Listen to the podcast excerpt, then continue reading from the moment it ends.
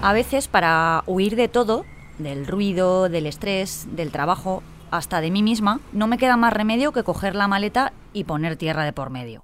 Es mi placer culpable, lo reconozco.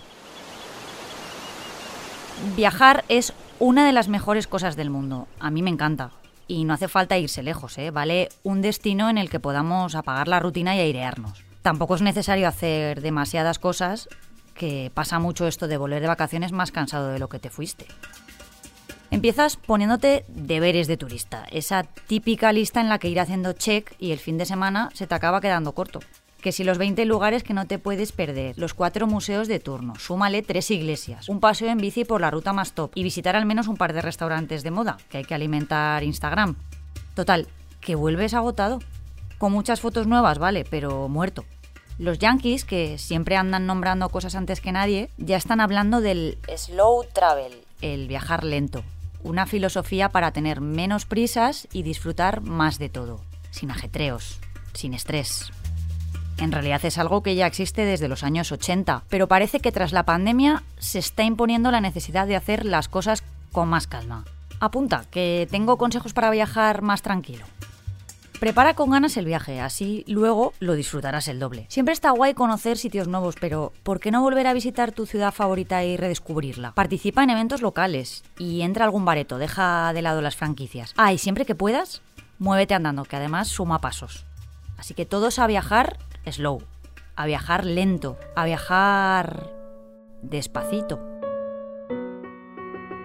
Soy Marta Hortelano y cada día, de lunes a viernes, quiero darte buenas noticias.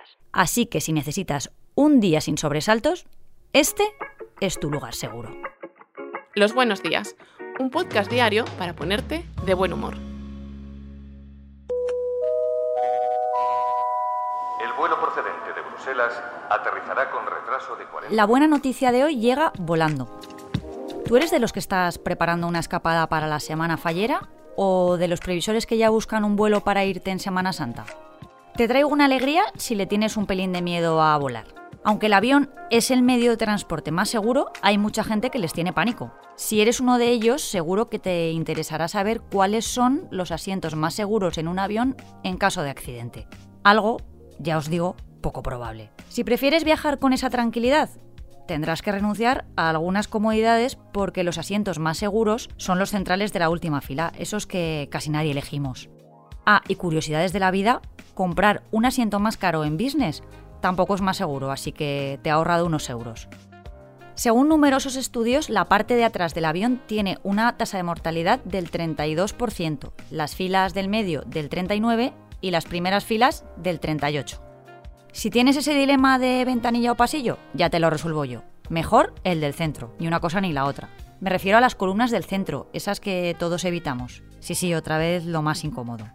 El nivel máximo de seguridad, entonces, por resumir, pasa por sentarnos al fondo del todo, junto al baño, y aguantar encajonados entre el señor que ronca y el chaval que lleva cascos y no te escucha.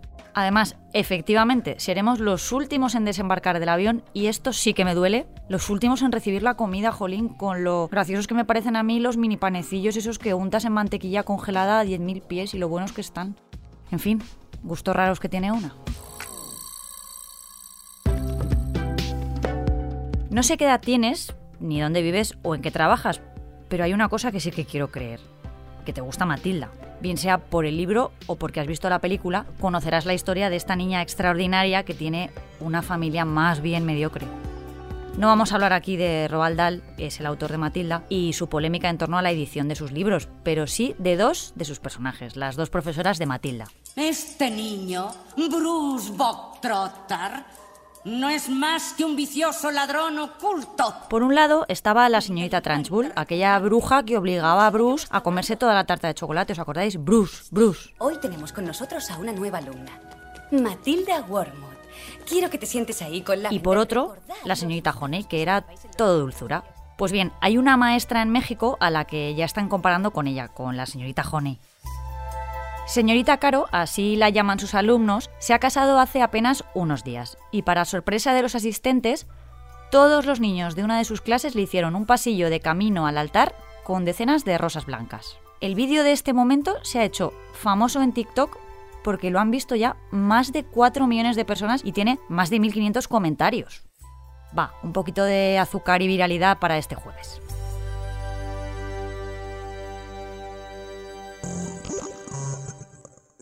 Y para celebrar la fecha señalada de hoy solo hacen falta dos ingredientes, o tres que con esto hay muchísimo debate. Hoy es el día de la tortilla de patata, con cebolla o sin cebolla como cada uno quiera, pero siempre poco cuajada, ahí yo no admito otra cosa. ¿Conocéis a alguien a quien no le guste? ¿Y le seguís hablando? El caso es que preparar una buena tortilla tiene su arte, tiene su aquel, la verdad, y su propia banda sonora. Nos enteramos de que alguien está cocinando una por ese sonido tan característico del batir de los huevos. Y luego, sabes que ya está lista por ese crepitar de la sartén y por ese olorcito. Ahí voy a parar, ¿eh? que me está entrando muchísima hambre. En Valencia, las tortillas son un ingrediente estrella de los famosos esmorzarets de media mañana. Las hay con habas, con alcachofas, clásicas, hasta con trufa. A mí la verdad me vale cualquiera, ¿eh? Con un pan crujiente, eso sí. Así que hoy para celebrar el Día de la Tortilla como toca, pues voy a prepararme una. Os dejo, que me tengo que ir a comprar patatas y huevos. Mañana más. Muchas gracias por escucharnos y gracias a ti, Marta. No, no, gracias a ti, Andrea. Recuerda que si te ocurre algo bueno y quieres contárnoslo, puedes escribir a losbuenosdías@lasprovincias.es. Este podcast ha sido escrito por Marta Artelano, la edición es de Amalia Yusta y Paco Sánchez, el diseño sonoro de Rodrigo Ortiz de Zárate y la producción de Miquel Labastida y Andrea Morán. De lunes a viernes te esperamos en la web del periódico o en tu plataforma de audio favorita.